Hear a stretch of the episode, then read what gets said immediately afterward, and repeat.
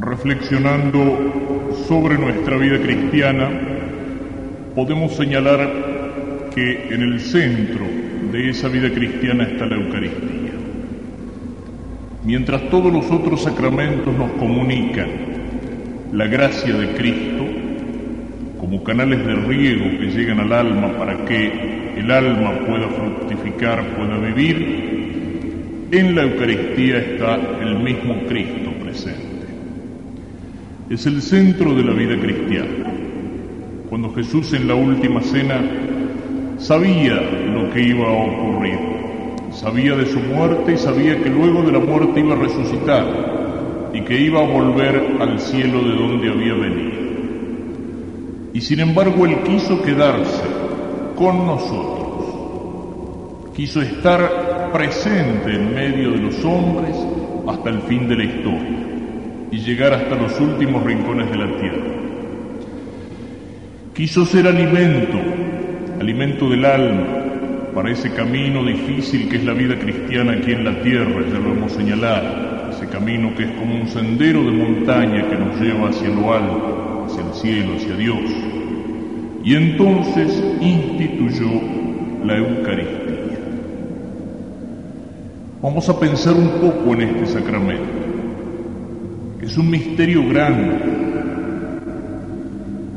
En fin, hay una jerarquía en los misterios, a lo mejor me equivoco, pero podríamos decir que en el cielo el gran misterio es el de la Trinidad y aquí en la tierra el de la Eucaristía. Es un misterio de fe, es decir, es algo que cuesta entender. Cuesta entender si lo valoramos, si lo valorizamos como lo que es. Cuando nos acercamos a comulgar, lo que recibimos en la comunión no es solamente una memoria, un recuerdo de lo que hizo Jesús en la última cena. No es una cosa santa como puede ser una reliquia, como el pan bendito de San Antonio. Es mucho más. Es mucho más que eso. Es el mismo Cristo que está allí presente como nos enseña el catecismo, verdadera, real y sustancialmente presente, el mismo Señor Jesucristo. Es algo que cuesta entender. Como dice Santo Tomás de Aquino en un magnífico himno que tiene para la Eucaristía, el adoro te devote, visus tactus gustus in te la vista, el tacto, el gusto en ti se engañan vemos pan, tocamos pan, gustamos pan, y sin embargo no hay allí más pan. Dice, también se un solo tuto crédito. Creo solamente por el oído, porque no hay palabra más verdadera que la de este verbo de verdad.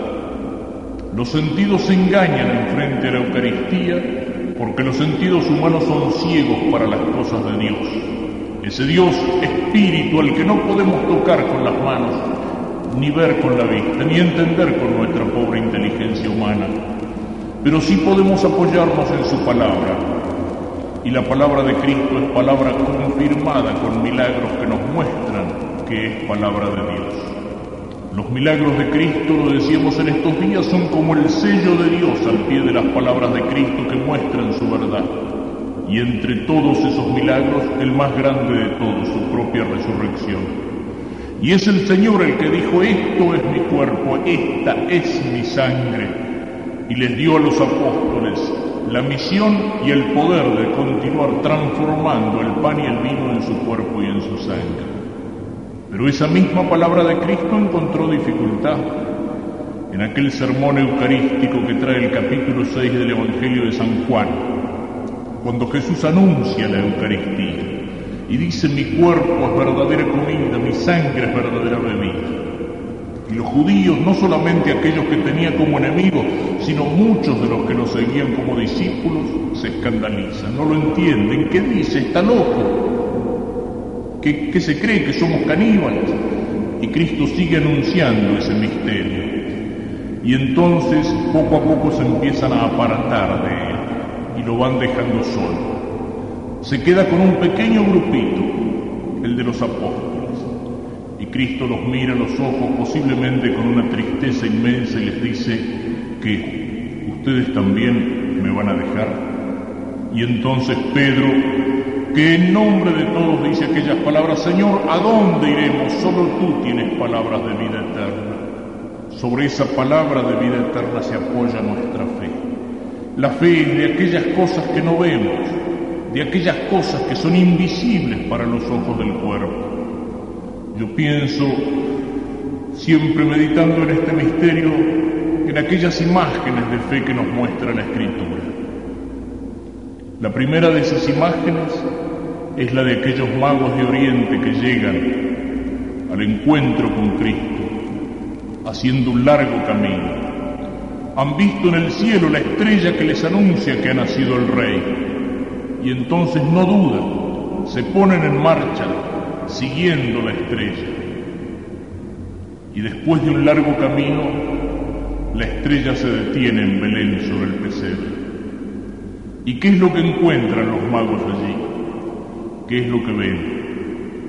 Ven a un rey, a un pueblo en fiesta, a un hombre poderoso, no, un niño envuelto en pañales y recostado en un pesebre, un niño pobre, en la más pobre de todas las viviendas. Eso es lo que le mostraban los ojos del cuerpo a los magos. Eran hombres sabios, ricos, poderosos, reyes, dice la tradición, no el Evangelio, es decir, jefe de pueblos, de ciudades, de grupos de familia, magos, es decir, sabios, y se encuentran con eso al final del camino. Podrían haberse enojado con la estrellita, levantar el puño al cielo y decirle a la estrella, mira el viaje que nos hiciste hacer, ¿para qué? Para encontrarnos con esto. Y sin embargo, Dios ilumina el alma de estos hombres con la luz de la fe, y estos hombres sabios, ricos, poderosos, caen de rodillas y adoran al niño que está en el pesebre. Y le ofrecen oro como a rey incienso como a Dios y mirra como a hombre. Esa es la fe. Esa es la luz de Dios que ilumina por adentro para hacernos ver lo que los ojos del cuerpo no pueden ver. Y la otra escena o imagen del Evangelio que tiene una gran fuerza en esto es aquella de Cristo que muere en la cruz. ¿Parece Dios Cristo muriendo en la cruz? Ni siquiera parece hombre, gusano y no hombre, decía el profeta, varón de dolores que ha cargado sobre sí todas nuestras miserias. Cristo en la cruz con el cuerpo destrozado, llagado, azotes, clavos, espinas, golpes, escupidas, sangre, sudor. Cristo que muere entre dos ladrones como si fuera otro ladrón más, como si fuera un delincuente común y con ese cartel de burla, rey de los judíos, un loco que se, que se creyó rey. Eso es lo que veían los hombres con los ojos del cuerpo y se burlaban de él y se apartaban de él. Y de pronto, en el momento en que Cristo muere, Dios ilumina el alma de un soldado, de un oficial romano, un centurión, y este hombre va a gritar allí en el Calvario, de veras, es el Hijo de Dios. ¿Qué pueden haber pensado, imaginémoslo un poquitito, todos los otros soldados que estaban allí al lado de este oficial pagano? Está loco, ¿qué le pasó a este? Se volvió loco de golpe, está borracho. ¿Quién es el Hijo de Dios? Ese pobre tipo que acaba de morir en la cruz. Eso es lo que veían con los ojos del cuerpo. Pero los ojos del cuerpo son ciegos para las cosas de Dios. Y Dios iluminó el alma de este oficial romano, de este militar romano, y entonces miró a Cristo con ojos distintos, con los ojos del alma iluminados por la luz de la fe, y entonces se dio cuenta quién era el que acababa de morir en la cruz. De veras, es el Hijo de Dios, dio testimonio, no le importó que se burlaran de lo que pensaban que estaba loco. Pensemos un poco. En el pesebre y en la cruz, Dios estaba escondido. Los ojos humanos veían al niño o al hombre, pero Dios con la luz de la fe ilumina el alma de los magos o ilumina el alma del centurión romano y entonces reconocen que Dios se esconde allí, que es Dios que se ha hecho hombre. En la Eucaristía el misterio todavía es más tremendo. Dios y el hombre están escondidos. No vemos a Dios, ni tampoco vemos al hombre. Y sin embargo, cuando las palabras de la transubstanciación son pronunciadas sobre el pan y sobre el vino, allí no hay más pan, no hay más vino, sino las apariencias del pan y las apariencias del vino, y está la realidad de la presencia de Cristo con su cuerpo, sangre, alma y divinidad, y el pan y el vino se consagran, se consagran separados porque la misa actualiza el sacrificio del Calvario, donde hasta la última gota de sangre de Cristo estuvo separada de su cuerpo. Y cuando nosotros lo recibimos, como decíamos en la comunión, es al mismo Cristo al que estamos recibiendo. Misterio tremendo de fe. Parece un disparate, parece una locura. Y es una locura. Es la locura de el infinito amor de Dios. El amor infinito de un Dios infinito. Solamente un Dios que nos ama con un amor tan grande, solamente a ese Dios se le pudo haber ocurrido esto que parece un disparate para aquellos que no tienen fe. Para aquellos que como los magos en el pesebre caen de rodillas delante de la hostia que se levanta.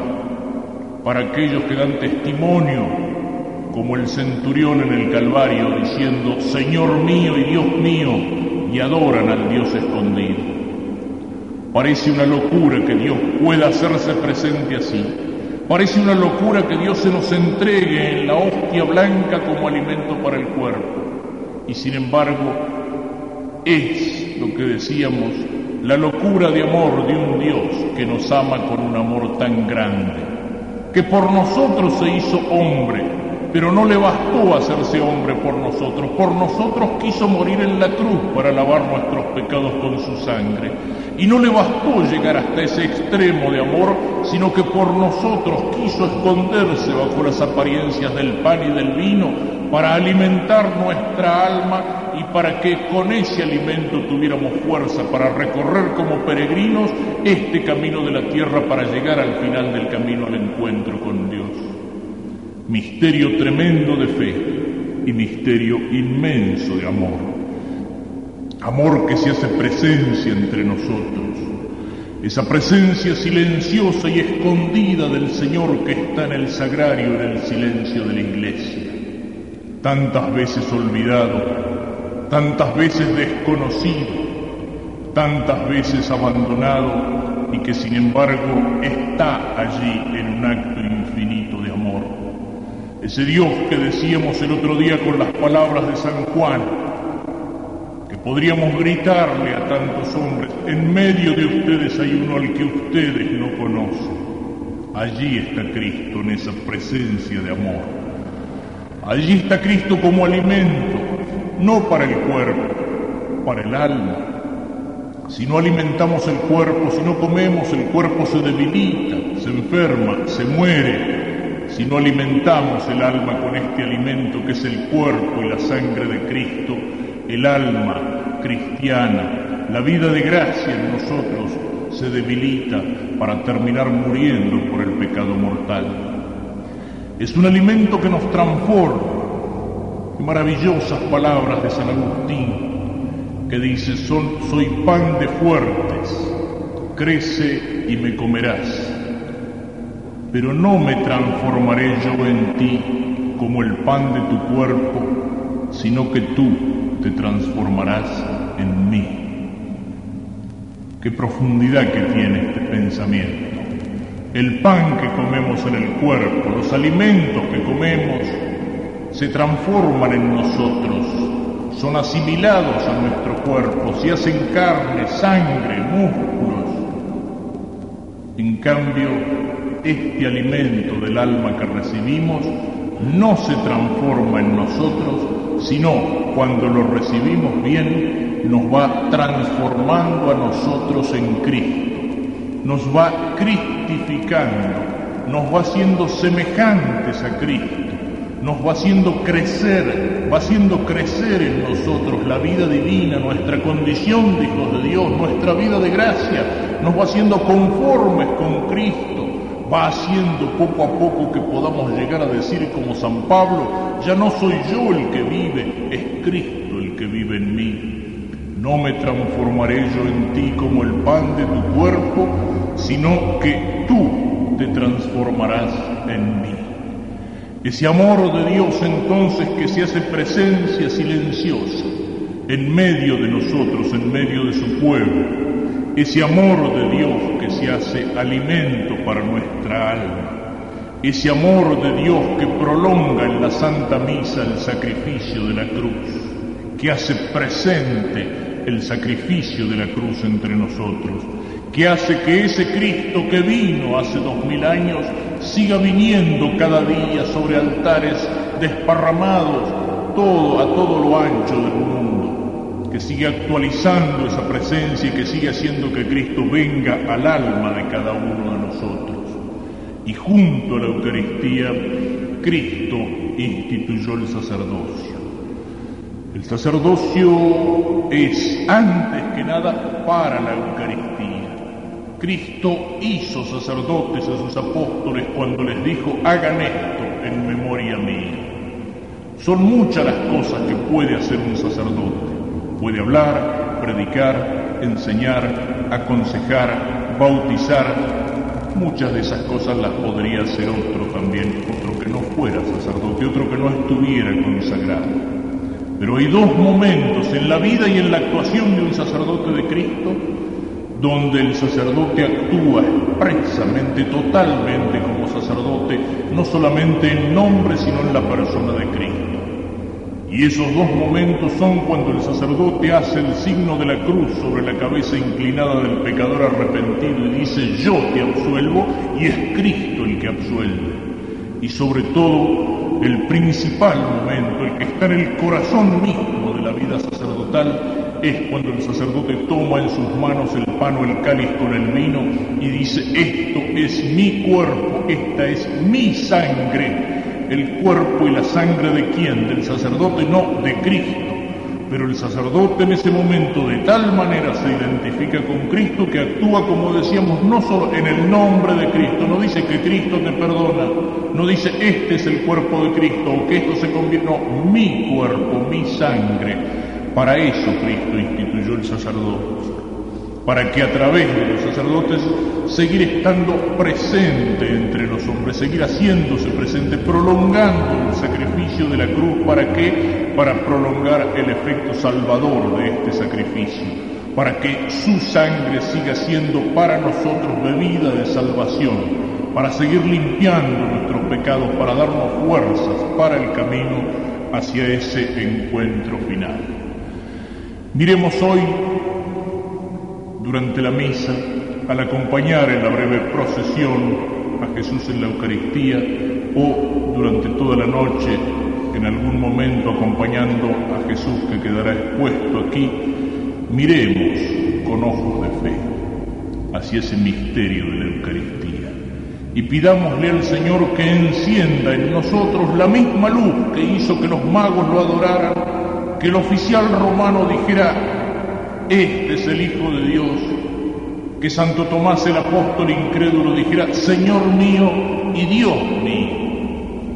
Y pidámosle que nos ayude a entender este misterio, que nos ilumine con la fe, que al mismo tiempo despierte en nuestros corazones una respuesta de amor para ese amor infinito de Dios que nos lleva a la locura de hacerse pan y pidámoselo sobre todo por medio de la Santísima Virgen, utilizando una imagen que ya hemos utilizado aquí en esos días.